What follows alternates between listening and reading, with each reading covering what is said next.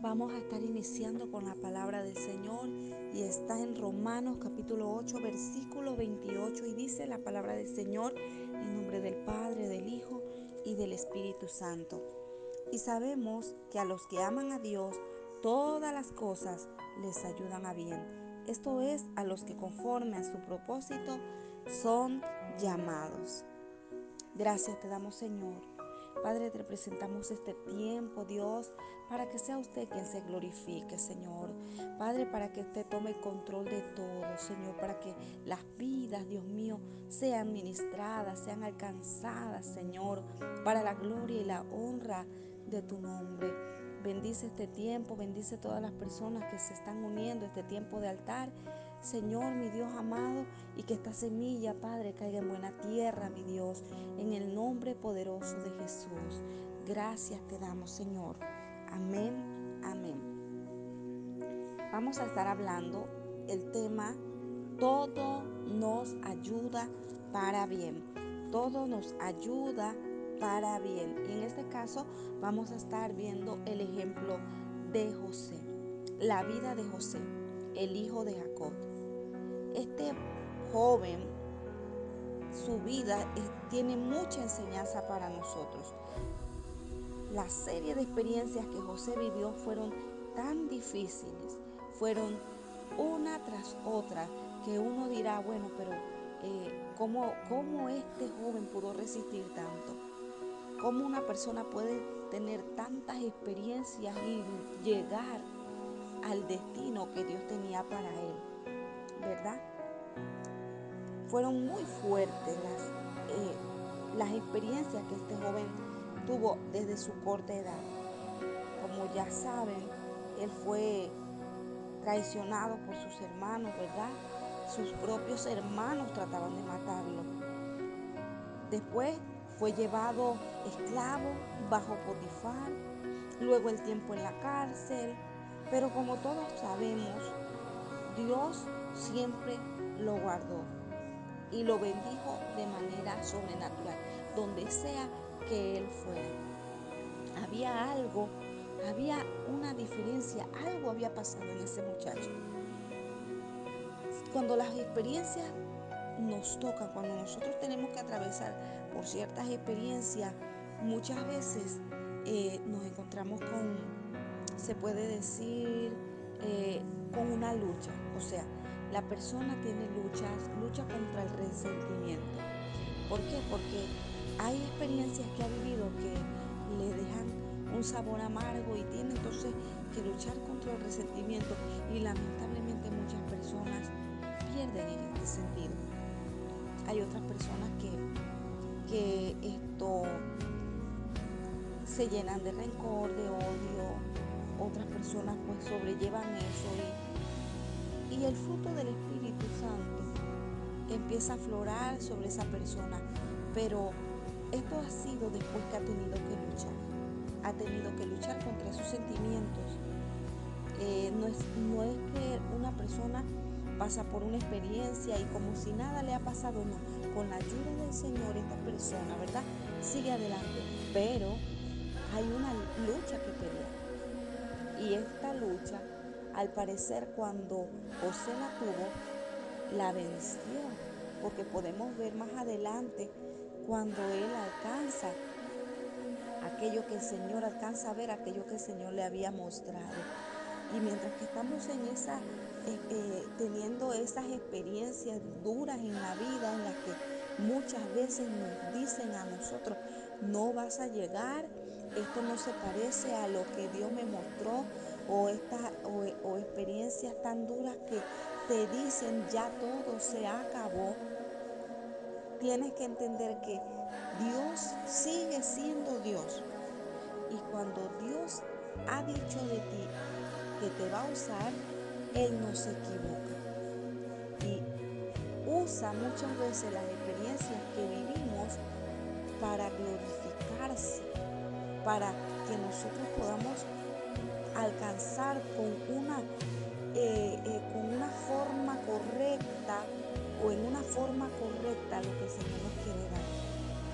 O, sea que en ese proceso está tratando con muchas áreas en nuestra vida que necesitan ser formadas y nos permite atravesar por todos esos procesos. Entonces allí es donde nosotros tenemos que saber qué hacer con esos sentimientos, con todos esos pensamientos que van a venir, qué hacer con todo aquello que pueda venir en medio de las diferentes circunstancias que para algunos algunos le vienen en una forma, a otros le vienen en otra forma, pero para cada quien es enorme su situación. ¿Sí? Entonces, este joven fue, ¿verdad? Eh, eh, tuvo que pasar por todas estas experiencias, pero podemos decir que venció cada lucha que se le presentó. Dios estaba con él. La diferencia en cada situación que nosotros pasemos es que Dios esté con nosotros.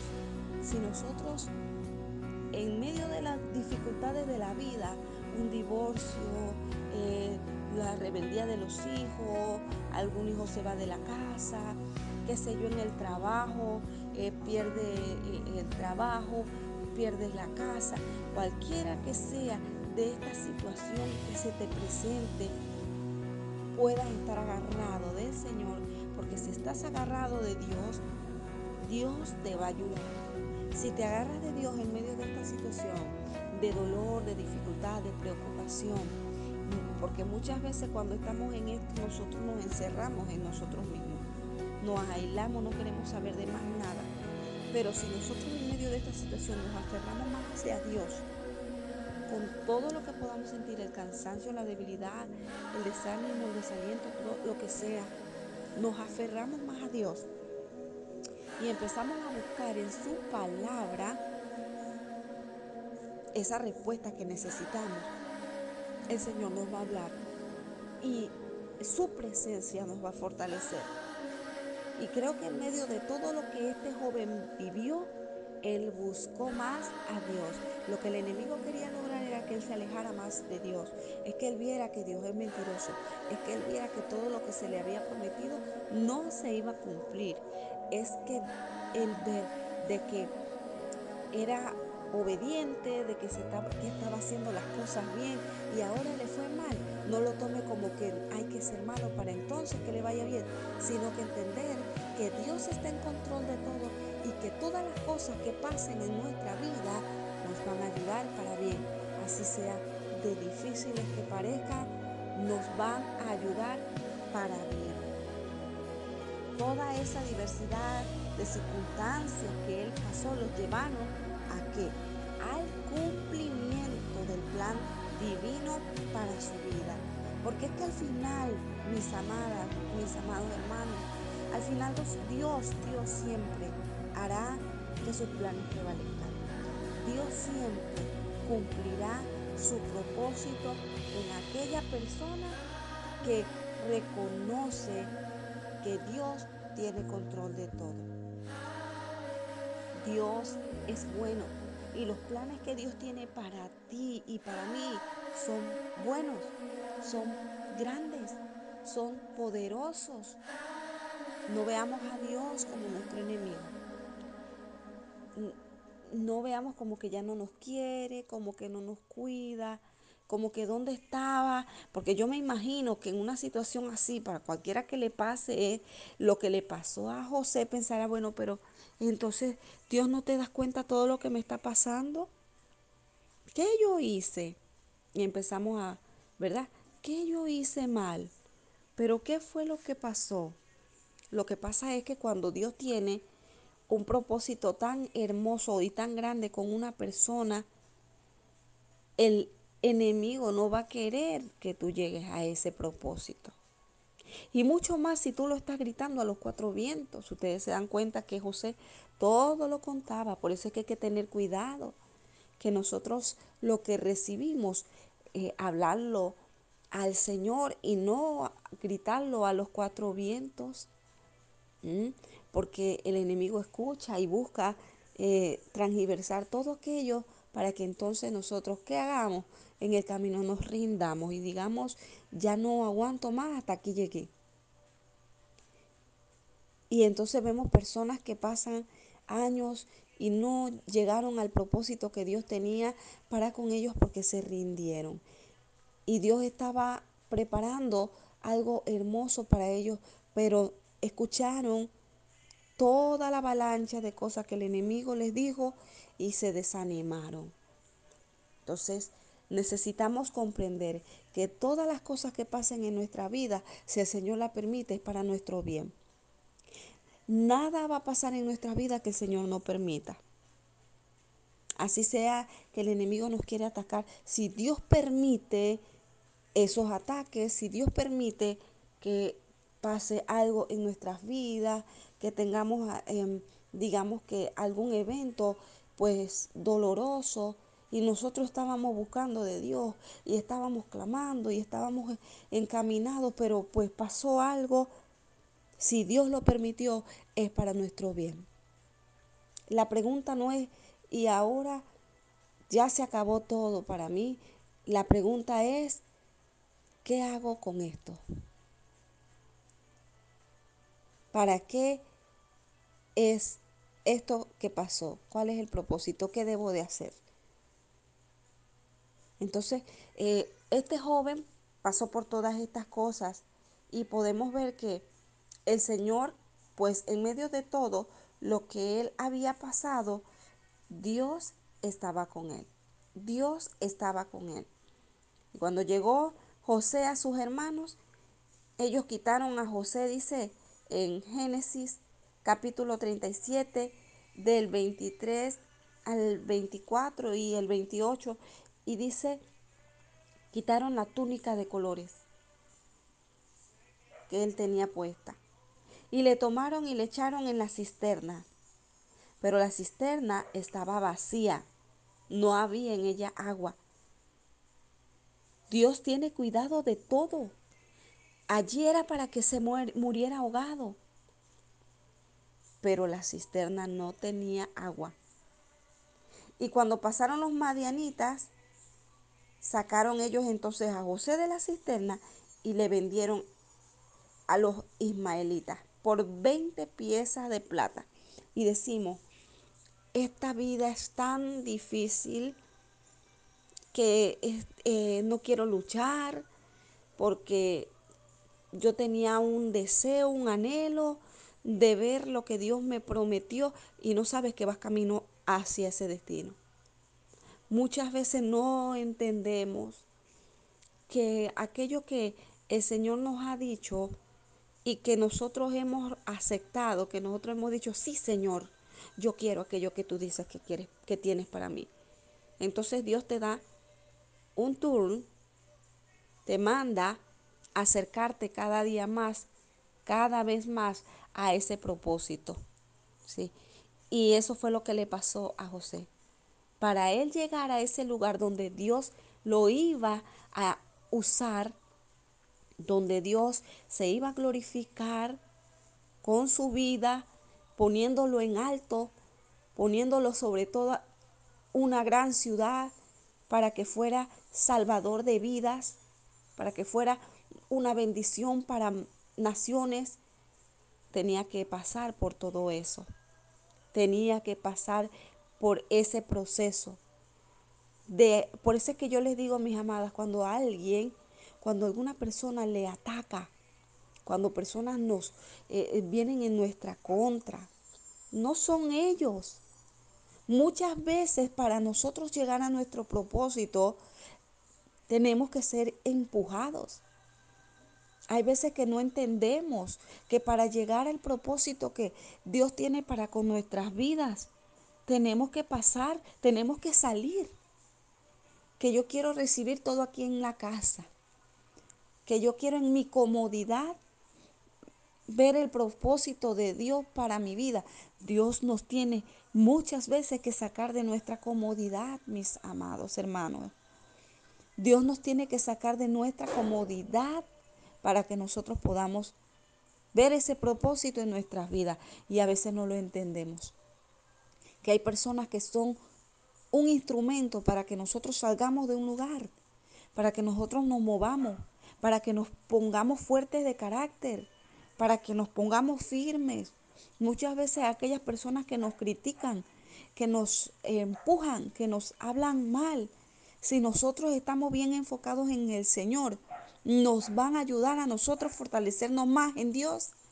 El problema es cuando nuestra mirada está en el hombre y entonces nos sentimos heridos y mira que estas personas actuaron así, que estos pastores, que estos hermanos, que la familia, y entonces nos lastimamos, nos herimos en nuestros sentimientos y nos resentimos y ya no podemos continuar. Nos sentimos desanimados. Muchas veces el Señor utiliza a las personas, inclusive, aun cuando sea Satanás el que influencia o el que usa la boca de ciertas personas para lastimarnos, aún el Señor a través de esa situación se glorifica. Si nosotros estamos bien enfocados, usa todo ese evento para su propósito. ¿Mm?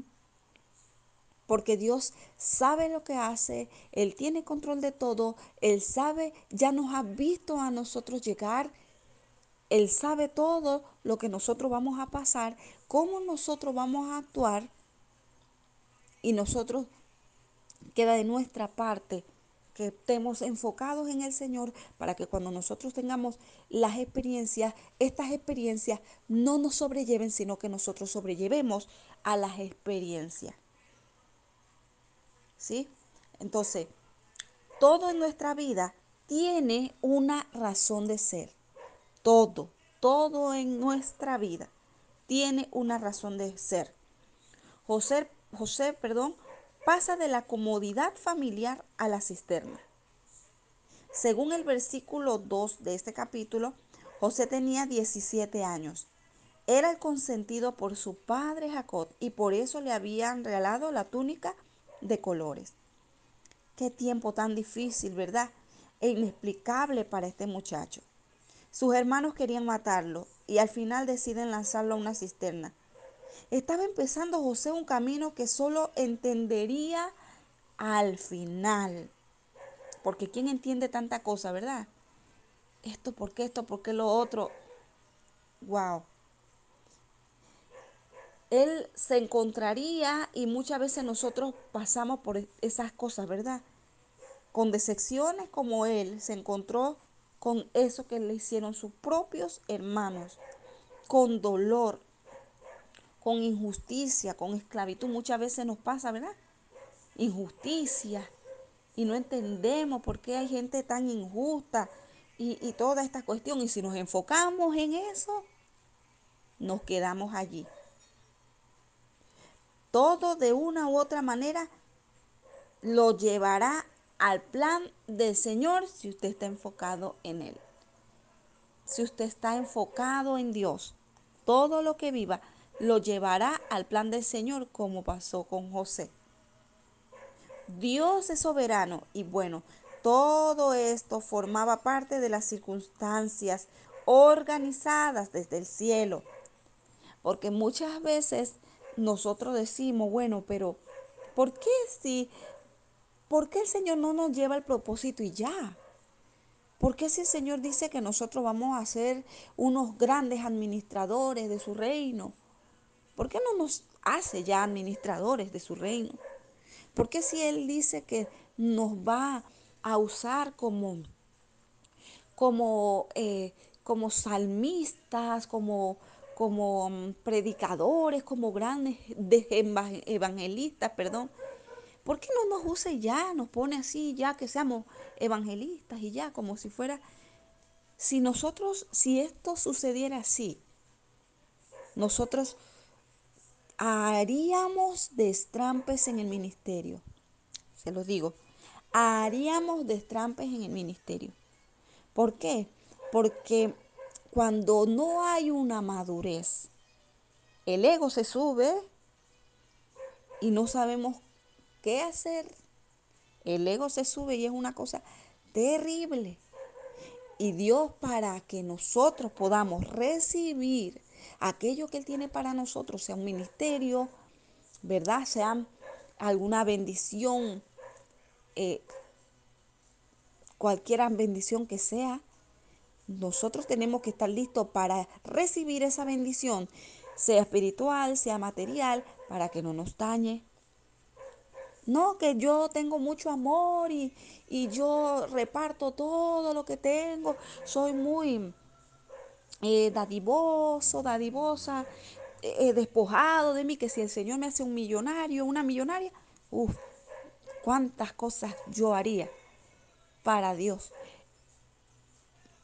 Pero Dios conoce todas las cosas y Él conoce el corazón. Y hagan millonario a esta persona y se olvida de Dios. Deja de ir a la iglesia, se olvida de los pobres y toda esta cuestión. ¿Por qué? Porque muchas veces nosotros no sabemos lo que vamos a hacer cuando tengamos algo. Muchas veces nos puede cambiar. El dinero cambia a muchas personas si se enfocan en eso. No es que el dinero sea malo. Lo malo es el amor al dinero el poder, la fama. Muchas personas que de repente saltan a la fama y se dañan y se olvidan de Dios. Sí, porque cuando la gracia del Señor está sobre una persona, pues es inevitable, ¿verdad? La gente lo va a conocer, la gente lo va a notar, la fama lo va a alcanzar. Pero si esa persona no está madura, si no ha pasado por un proceso, ese, se va a dañar y Dios no quiere nuestro mal. Dijimos que el Señor tiene sus planes grandes y hermosos para nosotros. Sus planes para nuestras vidas son planes de bien. Y Él sabe cómo nosotros somos. A veces nosotros mismos no nos conocemos y Dios nos conoce y nos cuida. Y por eso nos procesa. ¿Para qué? Para quemar el orgullo, para aplastarlo, para machocar ese mal carácter, para hacernos madurar. Usted se imagina a un joven que andaba diciéndole a todo el mundo, yo soñé esto y soñé y, que, y, toda la cosa y, ahora soñé y como, pues de repente pues se veía cierta arrogancia y todo esto y que fuera y saltara al poder sobre un pueblo con toda esa sabiduría, se puede perder, se puede llenar de orgullo, se puede dañar. Y Dios quería que él llegara bien al destino que Dios tenía para él. Por ello los procesos. Por eso es que siempre digo, pídanle al Señor, ayúdanos a amar los procesos. Que sea lo que sea que venga en nuestras vidas, sea una pérdida, sea alguna... Eh, em, mala noticia, algo que, que venga a nuestras vidas, eso no nos impida servir a Dios, que eso no nos impida enfocarnos en Él. Que sea Dios por encima de todas las cosas. Mire, si usted se permanece enfocado en el Señor, yo creo que José entendió en el camino, a pesar de que era un joven, yo me imagino que en ese momento cuando empezó a llegar la angustia, eh, eh, eh, el sentirse traicionado, cuando la ideas de una venganza, de ahora qué voy a hacer con mi hermano. Cuando esas ideas, porque yo me imagino que esas ideas en algún momento van a llegar, ¿verdad? Cuando se está pasando cosas como esas. La cosa es que, ¿qué hacemos con eso? Y yo me imagino que mientras que eso venía a José, José se acordó de aquellos sueños. No, espérate, no, no. No, no, no, no algo va a pasar, porque es que Dios me dijo esto. Y él empezó a recordar, no, espérate, en vez de estar pensando, cuando yo vea a mis hermanos, le va a pasar, le voy a hacer, o voy a, o lanzar cualquier maldición, sepa Dios, o qué pensamiento. Antes de él seguir la corriente a esos pensamientos, él mejor los intercambió y empezó a, a, ver esos sueños que él tuvo. Espérate, si yo soñé esto, pero si yo soñé aquello, y empezó a ocuparse en las cosas que Dios le había dicho. Y eso es lo que nosotros tenemos que hacer. Cuando vienen esos bombardeos, cuando estamos en una situación en la que nos dice, viste que no ibas a llegar, viste que, que no, nada bueno es lo que te pasa, ves que todo lo que te pasa es malo. Entonces vengan esos pensamientos, espérate, que Dios me llamó, Dios dijo que me va a usar. ¿Cuándo Dios se ha equivocado en la Biblia? Usted busca en la palabra del Señor, ¿cuándo usted ha visto que Dios se ha equivocado?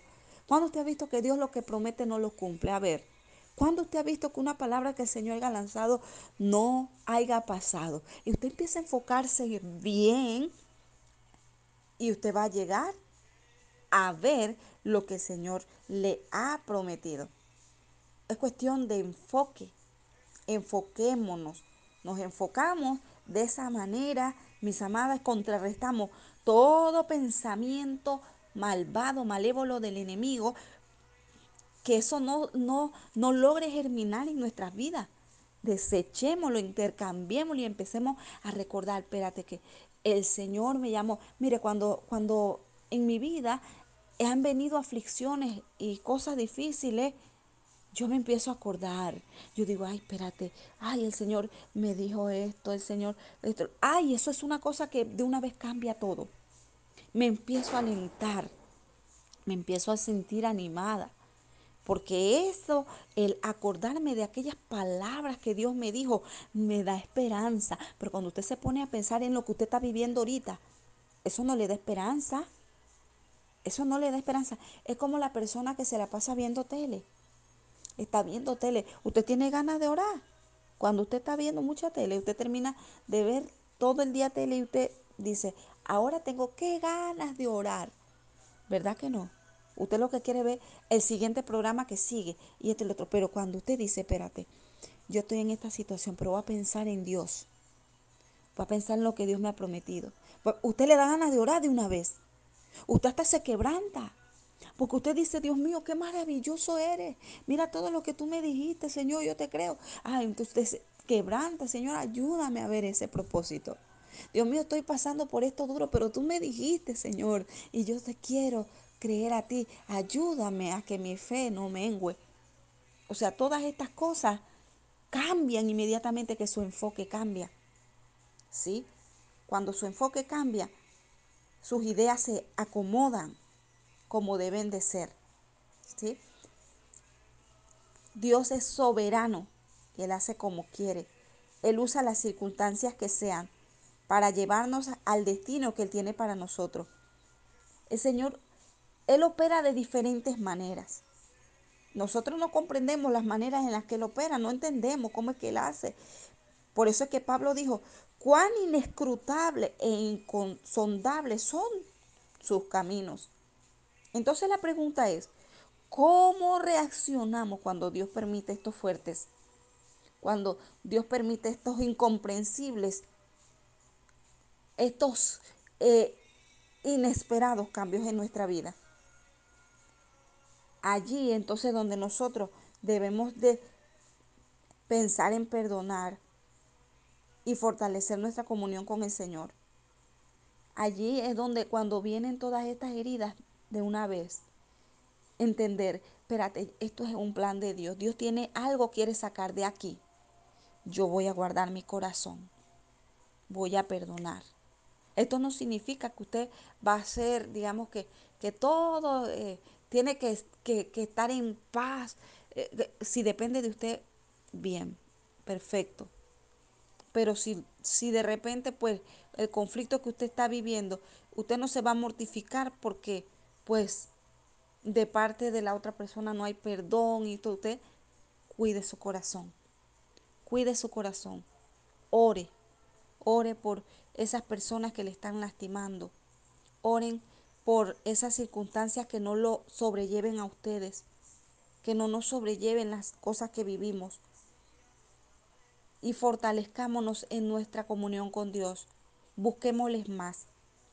¿Por qué? Porque el Señor está formando algo en nosotros. Hay algo en nosotros que Él quiere cambiar, que a Él no le gusta y Él quiere cambiar. Solamente nosotros estando enfocados, estando en esa comunión con Dios, vamos a dejarnos moldear. Vamos a dejar que el Señor trabaje, aunque no entendamos. Las lágrimas van a correr, sí van a correr. Que me voy a sentir triste, eh, ok, sí, esas cosas pasan. Pero que eso no me sobrelleve que entendamos que Dios tiene su propósito y Él tiene y Él va a cumplirlo. Nosotros nos enfocamos, Él va a hacer su parte. Amén. En medio de todas las dificultades, Dios nos sostiene y también nos bendice. Él no nos va a dejar solos. Él no nos va a dejar en este camino pasando todas esas cosas solos. No. Él nos va a ayudar.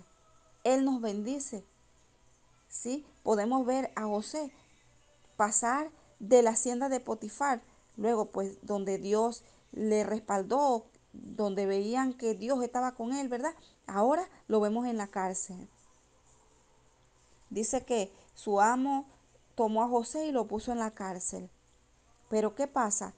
Jehová estaba con José y le extendió su misericordia y le dio gracia en los ojos del jefe de la cárcel. Y el jefe de la cárcel entregó en mano de José el cuidado de todos los presos que había en aquella prisión. Todo lo que se hacía allí, él lo hacía. Eso está en Génesis 39 del 20 al 22. Qué tremendo. Donde sea que fuera, donde sea que fuera. Entonces, en los primeros versículos del capítulo 30, eh, del capítulo 39, ¿verdad? Nos hablan del inmenso respaldo de Dios sobre José. Él estaba siendo entrenado por Dios a través de la hacienda de Potifar, el general egipcio, para administrar luego el imperio egipcio. Eso era un entrenamiento, aunque José ni siquiera lo sabía exactamente. Era un entrenamiento. Muchas de las cosas que tú estás pasando es un entrenamiento para aquello grande de lo que te vas a encontrar. Ay, no, porque es que lo que pasa es que yo, esto, esto yo no sé, esto no tiene remedio, eh, el matrimonio mío, esto es una cosa desesperante. Ya yo no sé qué hacer, esto, eh, entrenamiento, entrenamiento. No, que, que lo que pasa es que yo no sé esto aquí en el trabajo, que no sé qué, que el jefe, que tú, entrenamiento, entrenamiento. No, muchas veces no te das cuenta, estás pasando por un entrenamiento. ¿Para qué? Para cuando tengas que liderizar una gran multitud. Para que cuando tengas que estar enfrente, estar delante de un pueblo que el Señor te vaya a, donde el Señor te vaya a poner. Y sabe que te vas a encontrar con un pocotón de carácter, ¿verdad? Pues entrenamiento. Muchas de las cosas que nosotros vivimos, que el Señor en sus planes permite para entrenarnos, para aquello que nos quiere dar, para que seamos buenos administradores, para que seamos buenos mayordomos, para que en el ministerio nosotros seamos fructíferos, para que seamos eficaces. Él ni siquiera sabía que Él estaba en un entrenamiento, que Dios lo estaba entrenando para administrar bien eh, todo lo que el Señor le iba a poner en sus manos. Dios instruye y forma a sus hijos Después que estaba en la casa de Potifar, José es enviado a la cárcel, ¿verdad? ¿Por qué? Porque hizo algo malo. No, él no hizo malo. Entonces eso se llama injusticia. Injustamente fue a la cárcel. Y muchas cosas injustas que nos pasan y decimos, ay, la vida es injusta. Y se llenan de rencor, se llenan de odio y no avanzan porque la vida es injusta. Pero, pues, gracias a Dios que fue, que no fue porque algo que hiciste la Biblia dice, bienaventurados aquellos que por mi causa vituperan y persiguen y dicen toda clase de mal, mintiendo. Ojo, que sea mintiendo. Mintiendo. Esto fue una injusticia lo que le pasó. Porque él no, él no se dio a los deseos de la esposa de Potifar. Eso, él fue calumniado por ella. Pero aún allí en la cárcel, él llegó a dirigir a los presos del rey, los que seguramente luego recibirían órdenes de José posteriormente. Es que es Dios quien transforma todas las cosas y nos lleva a escenarios que muchas veces no comprendemos, pero todo eso es parte del entrenamiento. Antes del Señor dar lugares de privilegio y altura, requiere formar un carácter firme, un carácter fiel. ¿Para qué? Para que los fuertes vientos no derriben a sus hijos, no nos tumben en medio camino, no nos dañen. No esperes a ser un gobernador como lo fue José en Egipto para administrar bien las bendiciones y dones. Vive y administra cada día los recursos del reino que Dios te da, que hace llegar en tus manos. Así sea pequeño, empieza a hacer las cosas bien para el Señor. No esperes a ser un gran predicador para entonces empezar a predicar. Comienza a hacerlo en tu familia, a tus vecinos. ¿Sí? No, no pienses, ah, no, no piense, digo, bueno, cuando el Señor me lleve a, a ese gran ministerio que Él tiene, empieza a hacer en lo pequeño las cosas con amor para Dios. Y tú vas a ver lo que Dios va a hacer. Vive cada día con lo que Dios te ha dado para su gloria, dándolo para Él, usándolo de una manera honrada para el Señor. Y Dios te honrará mañana. Cuando tú haces con lo pequeño que Él te da, con alegría, Dios te va a honrar después eh, sobre muchas cosas. José estaba en tierra extranjera.